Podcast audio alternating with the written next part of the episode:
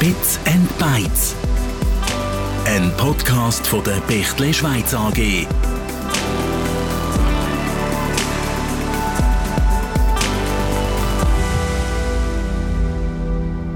23 Stapel so hoch wie von der Erde bis zum Mond. Die könnten wir bauen, wenn wir alle Daten, die wir bis 2025 weltweit austauschen, auf DVDs brennen. Das ist doch recht viel. Eine richtige Datenflut, die da entsteht durch die zunehmende Digitalisierung. Das ist eine riesige Herausforderung für Unternehmen, die Daten zu managen und vor allem auch vor unerwünschten Zugriff zu schützen. Phishing, Ransomware, Hackerangriff, alles Begriffe, die uns fast täglich in den Medien begegnen und wo so Mengen IT-Verantwortlichen schlaflose Nächte bringt. Aber zum Glück gibt es Bits und Bytes, den Podcast von der Bechtle Schweiz. Wir schauen in jeder Folge Herausforderungen an, die die digitale Transformation für Unternehmen mit sich bringt und haben natürlich auch Lösungen parat. Heute geht es um das Thema IT-Sicherheit. Und dafür habe ich drei Experten da am Tisch. Der Christoph Buschbeck von der VMware. Hoi Christoph, schön bist du heute da. Hallo Antonia, schön dabei zu sein. Dann äh, der Marcel Bauer von der Bechtle Schweiz. Hallo Antonia, freut mich, da im Podcast mitzumachen. Und dann noch der Maximilian Munker, auch von Bechtle Schweiz. Hi Antonia, vielen lieben Dank für die Einladung. Und bevor wir ins Thema einsteigen, verraten wir euch, was die drei genau machen.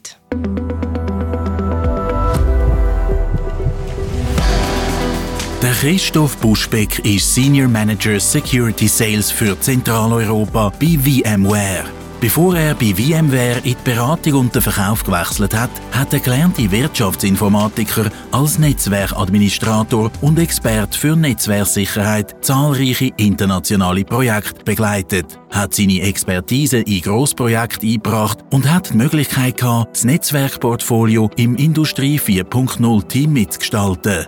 Die Anforderungen an die Sicherheit in der IT und OT sowie die Perspektiven von seinen Kunden sind ihm drum vertraut. Der Christoph schätzt, dass er bei VMware früh einen Einblick in die Entwicklungen der Zukunft bekommen hat und die mit seinen Kunden teilen kann.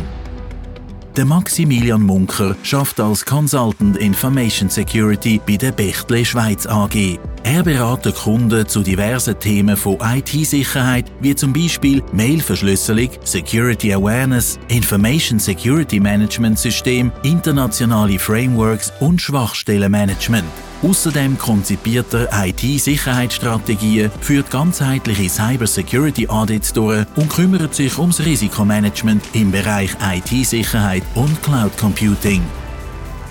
Der Marcel Bauer ist Business Development Manager bei der Bechtle Schweiz und leitet das Business Development Team. Er hat einen Master im Bereich Business Engineering und ist seit über 25 Jahren in der ICT tätig. Bei Bechtle kümmert er sich um die Geschäftsentwicklung mit den strategischen Technologielieferanten. Cybersecurity gehört für ihn aktuell zu den wichtigsten Themen. Bechtle investiert mit der angekündigten Verdoppelung vom IT-Security-Team stark in Ausbau der Expertise in diesem Bereich. 2021 ist jedes dritte kleine Unternehmen in der Schweiz von einer Cyberattacke betroffen. Das ist das Ergebnis von einer Studie von der Hochschule für Wirtschaft von der Fachhochschule Nordwestschweiz. Und auch das Nationale Zentrum für Cybersicherheit in der Schweiz hat 2021 doppelt so viele Cybervorfälle registriert wie im Jahr vorher. Ein Trend, wo vielen Security-Verantwortlichen Sorgen macht. Maximilian, du hast uns dafür gerade ein konkretes Beispiel mitgebracht. Genau, korrekt. Wir haben natürlich in der Vergangenheit, vor allem im Jahr 2022, vielerlei Kunden begleitet bei Angriffen und auch deren Bewältigung. Ähm, ein exemplarisches Beispiel war ein Kunde, bei dem 95 Prozent der Infrastruktur nicht mehr verfügbar war. Das heißt, es gab keinerlei Kommunikationsmöglichkeit mehr, es gab keine Active Directory mehr. Und da stellen sich dann natürlich verschiedene Fragen, wie man mit dem Thema umgeht. Also grundsätzlich, wie kommunizieren wir, wenn keine Active Directory und kein Exchange-Server mehr da ist? Und vor allem, wie bewältigen wir die Krise zeitnah? Und wie hat man die Situation denn gelöst? Es war grundsätzlich so, dass der Kunde natürlich das Thema hatte, dass seit Monaten diese Ransomware-Bedrohung in dessen Netzwerk verfügbar war und am Tag X war es natürlich dann so, dass alle befallenen Geräte und Infrastrukturkomponenten den Dienst verweigert hatten. Mit einer Pop-up-Meldung, dass bitte Bitcoins zu bezahlen wären.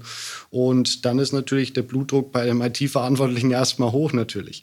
Im ersten Schritt hat der Kunde das NCSC, also das Nationale Cybersecurity-Zentrum der Schweiz, informiert, ähm, Analysten angefordert. Und natürlich haben wir als Dienstleister auch helfen können, indem wir Infrastrukturkomponenten, die wir bereits vorgehalten haben, für solche Fälle dem Kunden zur Verfügung gestellt haben und natürlich auch mit Manpower unterstützt genutzt haben. Wenn und warum macht es denn Sinn, bei einem Cyberangriff Experten von außen zur Unterstützung dazu zu holen, Christoph? Naja, es zeigt vor allem eins, dass die aktuelle Sicherheitsstrategie möglicherweise versagt oder teilweise versagt hat. Ja, so wie es der Maximilian schon vorhin gesagt hat, äh, steigt natürlich dann der Blutdruck in solchen Situationen. Na, es ist quasi eine Krisensituation und wenn 95 Prozent betroffen sind, dann muss man handeln. Ja? Vielleicht ist man nicht mehr überlebensfähig oder nicht mehr geschäftstüchtig in näherer Zukunft. Und deswegen braucht man Experten, die natürlich auch jetzt den sag mal, richtigen Ratschlag für einen haben. Ja? Also sprich, muss ich neu anfangen, muss ich neue äh, Teile der Infrastruktur aufbauen oder gibt es noch irgendwas zum Retten? Und dafür gibt es die Experten, die wohl sowohl forensisch sage mal, die tiefere Ahnung haben, äh, um herauszufinden, um welchen Angriff es sich gehandelt hat, aber natürlich auch dann die Handlungsempfehlungen, um schnell wieder geschäftstüchtig zu werden. Christoph, Maximilian, Marcel, wir haben jetzt ein konkretes Beispiel gehört. Ihr seid aber ständig im Austausch mit Kunden, grossen und kleinen Unternehmen in der Schweiz. Kommen ihr da aus erster Hand mit über, dass die Zahl der Cyberangriffe ständig wächst? Wir spüren natürlich, dass wir mehr Anfragen haben äh, von Kunden. Und vor allem, was sich geändert hat, früher, wo mehr Grossunternehmen äh, betroffen waren, sind es heute eher die mittelständischen, äh, die von Angriffen betroffen werden und uns dann auch kontaktieren. Und gerade die mittelständischen Unternehmen, die eher dann auch noch ein Defizit haben in der Cybersecurity-Strategie, weil sie die Kosten nicht können auf sich nehmen und das Personal nicht haben, äh, sprich auch den Fachmangel, haben natürlich mehr Probleme und suchen externe Hilfe. Mit welcher Art von Angriff haben die Schweizer Unternehmen denn in erster Linie zu tun? Das sind vor allem Ransomware-Angriffe, die man merkt. Also die sind ja extrem gestiegen im letzten Jahr. Laut einem IDC Cyber Report äh, sind die um 93 Prozent gestiegen. Also das ist äh, äh, massiv und es sind wirklich auch die kleinsten Unternehmen betroffen und auch immer vermehrt Public-Unternehmen. Also ein Ransomware-Angriff sagt mir Luke Gardner äh, im Bericht, dass äh, 1 Milliarde US-Dollar Schaden jährlich entsteht. Ja gut, es gibt im Prinzip die Statistik, die natürlich auch eindeutig belegt, was in den letzten 24 Monaten an Angriffen erfolgt ist. Also sprich hier führt zum Beispiel CEO Fraud, also sprich, dass man sich als äh, geschäftsführender Mitarbeiter ausgibt und dementsprechend Anweisungen per Telefon vielleicht auch kommuniziert. Wenn man jetzt mal den Deutschland, Österreich, Schweiz Raum betrachtet, ja, dann sehen wir tatsächlich, äh, dass das Eingriffstor Nummer eins nach wie vor das Endgerät ist.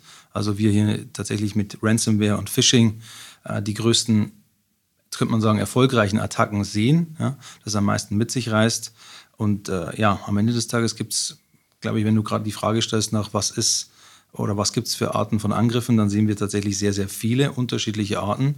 Und dann ist wiederum die Frage der, der Sicherheitsmaßnahmen relevant. Mhm. Das tönt jetzt doch nach einer recht grossen Gefahr. Was macht denn ein Unternehmen anfällig für eine Cyberattacke? Da gibt es mehrere Kategorien. Also primär gibt es natürlich diese klassischen Schwachstellen, die ausgenutzt werden. Das sei jetzt beispielsweise die Switche laufen seit 24 Monaten ohne Updates, wurden nicht neu gestartet. Oder auch dieses klassische Patching-Thema von Endpunkten und Infrastrukturkomponenten. Und was natürlich auch eine essentielle Rolle spielt, wie der Christoph schon erwähnt hatte, ist natürlich die Gutgläubigkeit äh, der Mitarbeiter im Falle von Phishing-Attacken. Weil man muss sich einfach mal vorstellen, das Unternehmen hat 500 Mitarbeiter. Via Social Media werden die 500 Mitarbeiter einfach qualifiziert und eine Rundmail an alle Mitarbeiter gesendet, die dann möglicherweise durchs Mail-Gateway kommt. Und einer ist letztendlich immer derjenige, der seine Nutzerdaten angibt und schon hat man Zugriff ähm, auf Office 365-Konten und ähnliches. Und somit hat dann Ransomware die Möglichkeit, sich zu verbreiten. Das ist leider brandgefährlich das Ganze hat sich eigentlich verschärft in den letzten zwei Jahren, würde ich sagen, mit der ganzen Digitalisierung und mit dem Trend zum Homeoffice, also dass viel mehr Angriffsfläche besteht. Und wenn jetzt einig so etwas passiert ist, irgendein Cyberangriff, was sind denn da die ersten To-Dos nach so einem Vorfall? Also essentiell ist natürlich immer, ähm, was wir natürlich auch in Regelmäßigkeit predigen, dass es ein gewisses Maß an Vorbereitung geben muss. Also im Idealfall gibt es da ein Business Continuity Plan oder dementsprechend Disaster Recovery, auf das man zurückgreifen kann, was einem Möglichkeiten bietet, herauszufinden, was muss ich in welcher Art und Güte und Geschwindigkeit des erstens wiederherstellen und vor allem, wie verhalte ich mich, wie läuft die Kommunikation.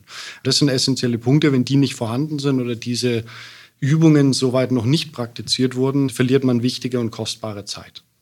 Welche Tools gibt es da, um so eine Erhebung und Analyse der Daten möglich zu machen? Christoph? Ja, klassischerweise haben wir immer in der Vergangenheit äh, Logging-Tools jeglicher Art gesehen. Ja, heutzutage, glaube ich, kann man sagen, State of the Art ein Endpoint Detection and Response, also kurz EDR äh, um tatsächlich tiefgreifende Analysen zu ziehen. Ja, das gibt vor allem Bezug auf Threats, ja, also sprich alles, was in irgendeiner Kombination mit gefährlichen Aktionen besteht, aber auch natürlich gibt mehr Kontext. Also somit sind wir in der Lage auch zu verstehen, wer nutzt gegebenenfalls äh, Adminrechte aus, um Prozesse anzulegen oder möglicherweise aus guten Prozessen schlechte Aktionen auszuführen. Und wie nutze ich jetzt die Erkenntnis aus diesen Daten, um mein Unternehmen in Zukunft zu schützen? Gerade bei Endpoint Detection and Response Lösungen bekommen wir sehr, sehr viel Kontext. Und mit diesem Kontext kriege ich ein sehr großes Verständnis, wie Applikationen heute benutzt werden, also sprich, wie Mitarbeiter ihre Endgeräte benutzen und wie Endgeräte auf Applikationen oder Daten zugreifen. Und dieses Wissen muss ich mir zunutze machen, um vor allem auch die richtigen für die Personen oder auch für die Abteilung Leitplanken zu definieren, um dementsprechend auch die richtigen Policies für mein Unternehmen abzuleiten. Ich höre da raus, die Erkennung von Schwachstellen und das Monitoring allein lange noch nicht. Es braucht also auch eine gute IT-Security-Strategie. Was braucht es denn da dafür?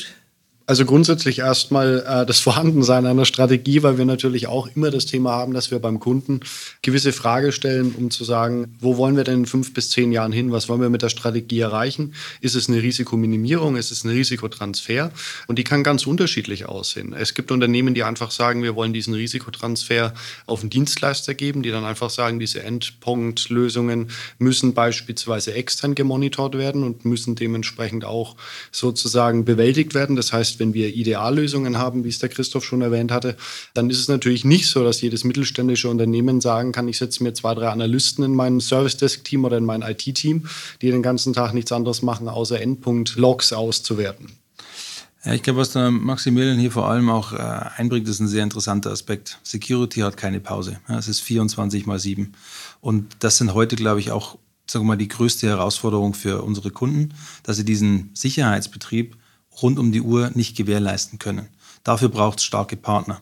Ja, starke Partner, um sich grundsätzlich auch eine Meinung einzuholen. Denn eine Sicherheitsstrategie muss kontinuierlich sein. Ja, sie muss wachsen und sie muss auch Investitionen über die Zeit bereitstellen. Ja, man, man muss sich bewusst machen, was muss ich zuerst schützen und was kann ich vielleicht auch danach Stück für Stück einführen an Sicherheitsstrategie.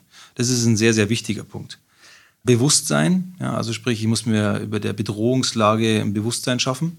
Ich muss wissen, was draußen passiert, denn draußen verändert sich die Welt. Denn wenn ich heute nicht mehr erfolgreich bin als Angreifer, als Hacker oder mit meinen Tools, die ich einsetze, dann verändere ich mein, mein, mein Dasein. Und dementsprechend wird die Änderung auch auf uns zutreffen.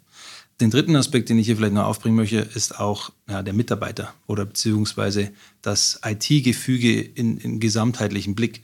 Denn gerade, wir sagen auch selber bei VMware, Security ist ein Teamsport. Wir sehen sehr, sehr, viele Silos. Lange Zeit hat man gesagt, wir möchten Silos aufbrechen. Das Aufbrechen von Silos, das findet nirgends statt. Viel wichtiger ist, dass Silos miteinander arbeiten, dass man, das könnte man sagen, virtuelle Teams schafft. Ja, also eine Vertrauensbasis auf den Silos hinweg, um wirklich miteinander über Security zu sprechen, aber auch natürlich die Erkenntnisse, wie arbeiten Applikationen.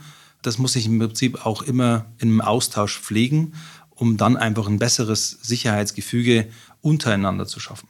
Ich glaube aber ein vierter interessanter Punkt ist auch, dass wir sehen, dass Firmen und äh, auch Sicherheitsexperten heute sehr oft die Bühne suchen. Ja, nicht nur, damit sie sich einen eigenen Namen machen, sondern weil man merkt, dass man nicht alleine dieses Problem von IT-Sicherheit im Keller lösen kann. Man muss über seine eigenen Erfahrungen, gerade durch einen Sicherheitsvorfall, reden. Man möchte aber auch eine andere Meinung dazuziehen, um dann wiederum eine bessere Security-Strategie ableiten zu können. Und somit hilft man sich in der Branche von groß bis klein aber auch von ich war betroffen, beziehungsweise ich möchte davor geschützt werden. Jetzt, die Strategie ist das eine. Welche Technologien könnten helfen, dass die Angriffsfläche weniger groß ist? Grundsätzlich gibt es da vielerlei Technologien, die Unternehmen unterstützen. Die publiksten Beispiele, ich sage jetzt mal die einfachsten Beispiele, sind die sogenannten XDA oder IDA-Lösungen, die natürlich verhaltensbasiert erkennen, ob ein Nutzer jetzt seiner Standardarbeit nachgeht, ob er vielleicht doch was eher Verrücktes macht, was, was er so nicht machen würde, zum Beispiel 10 Gigabyte an Daten einfach auf einen USB-Stick ziehen.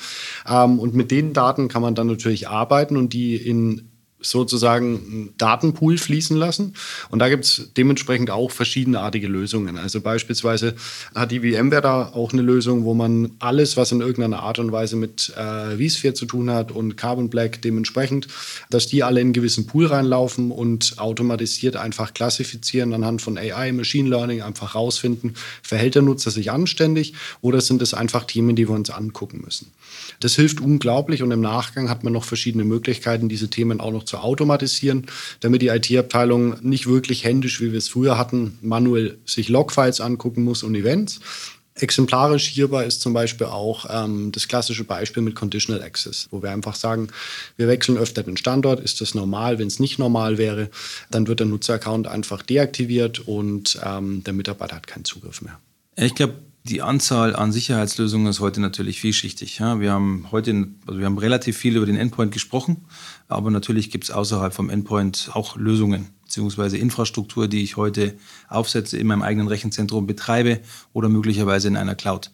Dementsprechend ein Perimeterschutz mag sicherlich überholt sein und wird auch immer so angepriesen, aber natürlich ist es auch eine weitere Kontrolle, die mir hilft. Ja? Aber natürlich auch granularere Kontrollen. Ja? Also gerade Host-based basierte Firewalls ist immer noch stark im Einsatz, aber auch verteilte Firewalls, wie wir sie auch selber prägen. Ja, Mikrosegmentierung ist sicherlich ein Begriff, den VMware geprägt hat, aber am Ende des Tages Zonierung und Segmentierungslösungen, vor allem aber auch granular anzuwenden. Ja, und das mag vielleicht dann komplex klingen, aber in, am Ende des Tages sehen wir natürlich heute in der Technologie auch objektbasierte Firewall-Regeln. Ja, das heißt, äh, ich bin auch wesentlich in der Lage, das Ganze zu automatisieren und besser anzuwenden. Und dementsprechend muss man das dann einfach gesamtheitlich betrachten. Ja, sowohl vom Endpoint, ein Endpoint-Management liefert mir Security Features, die sehr, sehr wichtig sind, wie es der Maximilian vorhin gesagt hat, mit Plausibilitätsprüfungen. Dann aber das reine Endpoint-Sicherheitsprodukt bis hin zu dem Rechenzentrum oder zu der Cloud, wo wiederum meine Daten liegen. Äh, und da brauche ich dann auch granularere Kontrollen, weil was wir stark sehen, wenn es zu einem Angriff kommt, ist Lateral Movement, also sprich eine Ausbreitung über eine größere Fläche hinweg. Und das muss quasi so schnell wie möglich eingedämmt werden oder darf erst gar nicht über große Teile der Infrastruktur hin ausgebreitet werden.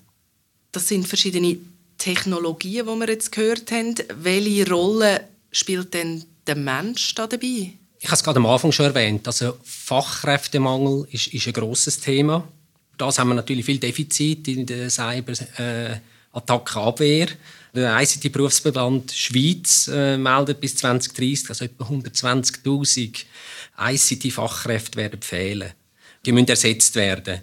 40.000 wird man eben nicht können ersetzen. Also wir haben ein riesiges Defizit und, und fehlende Fachkräfte äh, hat schlussendlich zur Folge, dass man Fehlkonfigurationen macht im System, dass man das Batch-Management nicht mehr richtig durchführt oder auch eine Schatten-IT entsteht, weil die eigene IT gar nicht vorhanden ist. Und dort, gerade im Bereich ICT-Security wird der Bedarf in Zukunft um 60 Prozent steigen, gemäß ICT-Berufsbildung Schweiz. Und, und ein grosses Potenzial wird ja dort gesehen, vor allem in, in den Frauen. Wir haben heute in der ICT nur gerade 14 Prozent Security-Expertinnen. Und dort sieht man ein grosses Potenzial, dass man auch mehr Frauen ausbildet in diesem Bereich. Was braucht es denn für einen organisatorischen Rahmen? Ja, also Cybersecurity muss ein gesetzter Teil der Digitalisierung sein. Also es geht nicht ohne, wenn wir haben es vorhin schon besprochen, 24 mal 7 muss ich mir als Disziplin, sage mal, auferlegen und dementsprechend muss die Organisation bewusst in Sicherheit investieren wollen. Am Ende des Tages kann man es immer gerne auch mit einem Haus vergleichen. Auch hier brauche ich gewisse ja, Versicherungen. Ja, also manche sind Pflicht und manche sind vielleicht freiwillig, aber ich, das ist halt auch sehr, sehr wichtig. Ich muss mir bewusst werden, was ein Sicherheitsvorfall bewirken kann, welche Ausmaße das für mich nimmt, aber auch für meine Kunden nehmen kann. weil auch hier muss ich die Daten schützen und dementsprechend ist es sehr, sehr wichtig, einfach sich dieses Bewusstsein zu schaffen oder mir mal vor Augen zu führen, was das alles für Ausmaße annehmen kann. Und dementsprechend ist es, muss Sicherheit in jeder Organisationskette berücksichtigt werden. Von dem, der einen Telefonhörer in die Hand nimmt, der, der die E-Mail liest, aber auch der, der für die Sicherheitsstrategie verantwortlich ist. Das tönt nach viel Arbeit und viel Aufwand. Gerade in KMUs wird es wahrscheinlich schwierig, das mit den vorhandenen Ressourcen und eben der vorhandenen Manpower, die amig fehlt, umzusetzen. Was ratet ihr da? Also grundsätzlich ist es ja so, ähm, dass es diverse Blaupausen gibt. Es gibt verschiedene Frameworks, nach denen man agieren kann. Man muss jetzt nicht gleich ähm, anhand von einer ISO-Norm agieren, sondern es gibt auch kleinere, pragmatischere Frameworks, wie zum Beispiel ein CIS-Framework, wo man einfach sozusagen eine Standortbestimmung seines eigenen Unternehmens machen kann und einfach rausfinden kann, was sind die Teile, in denen ich nicht besonders gut bin. Und anhand von denen lässt sich dann natürlich auch eine Priorisierung und einen Fahrplan erstellen. Das hilft den meisten Kunden einfach zu verstehen, wo bin ich gerade, welches Risiko habe ich in welchen Bereichen und vor allem, wie kann ich mit den Risiken umgehen oder wie kann ich sie langsam besser machen. Der Marcel hat auch einen interessanten Punkt gebracht, Fachkräftemängel. Ja, natürlich äh, schreit der Markt nach Fachkräften. Das sind sowohl natürlich die Kunden, das sind die Partner und das sind die Hersteller. Aber natürlich sieht man gerade bei einem starken Partner, der die Expertise in der Infrastruktur seit Jahren hat, dass er natürlich auch hier den Kunden auch dementsprechend führen kann und auch mit, mit mehreren Bereichen in der Expertise des Unternehmens, sage mal, bei der Strategie oder auch bei der Umsetzung der Strategie dementsprechend fachkräftig unterstützen kann. Zum Schluss vielleicht noch eure Top 3 Tipps. Wie gehe ich vor, wenn ich eine ganzheitliche Security-Strategie für mein Unternehmen möchte ausschaffen?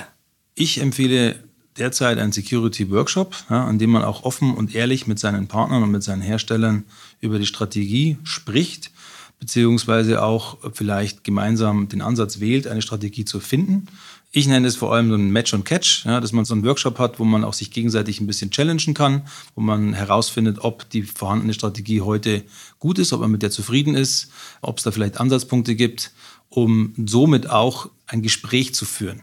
Weil meistens ist es ja so, dass es wie so ein Vortrag ist, so eine Präsentation. Aber man muss diesen Charakter entwickeln, dass man sich wirklich austauscht, auf Augenhöhe miteinander spricht und dann vielleicht auch hier sehr viele Erfahrungen sammelt. Das ist, finde ich, eines der Top 3 Tipps. Ich würde da klassischerweise empfehlen, dass wir uns ähm, mit dem Kunden zusammensetzen und dass man einfach auf technischer und organisatorischer Basis einfach ein Cybersecurity Assessment oder eine Analyse machen soll, um herauszufinden, wie gesagt, in welchen Bereichen sind wir gut, in welchen sind wir schlecht und vor allem, dass wir auch ein Verständnis bekommen, in welchen Bereichen haben wir welches Risiko. Und anhand äh, dieser Klassifizierung lässt sich dann natürlich auch zusammen mit der Geschäftsführung oder dem Verwaltungsrat soweit definieren, ist das das, was wir wollen oder müssen wir an gewissen Stellschrauben noch etwas drehen. Äh, meine Empfehlung vor allem ist auch noch, dass ein guter Notfallplan besteht, wenn es dann wirklich mal zum Fall kommt, dass Daten verschlüsselt sind oder das Unternehmen verschlüsselt ist. Weil eins ist klar, Cyberbetreuung nimmt heutzutage eigentlich schneller zu als unsere Fähigkeiten, diese zu beseitigen. Mensch, Organisation und Technik, all das muss für die Sicherheit zusammenspielen. Vielen Dank, Christoph, Marcel und Maximilian, dass ihr uns heute die Hintergründe dazu näher gebracht habt. Danke, Antonia. Danke, Antonia. Vielen lieben Dank. Danke auch an euch, liebe Hörerinnen, liebe Hörer. Schön, dass ihr wieder mit dabei sind. Weiterführende Infos zum Thema haben wir euch wieder in den Shownotes zur Folge verlinkt. Unter anderem findet ihr dort einen Link zu unserem kostenlosen White Paper Moderne Security Ansätze in Zeiten der Digitalisierung. Wenn ihr zum einen oder anderen Aspekt, wo wir in unserem Gespräch heute vielleicht nur haben können anreissen noch mehr Infos möchtet, dann schaut doch mal dort rein. Oder schreibt uns gerne ein E-Mail an info.ch.bechtle.com, falls ihr noch Fragen habt zum Thema. Wie geht ihr mit eurem Unternehmen am besten mit den Herausforderungen der digitalen Transformation um? Darum geht es auch in der nächsten Folge von Bits and Bytes. Damit ihr keine Folge verpasst, abonniert den Podcast dort, wo ihr am liebsten Podcasts hört. Bis zum nächsten Mal. Bits and Bytes. Ein Podcast von der Bechtle Schweiz AG.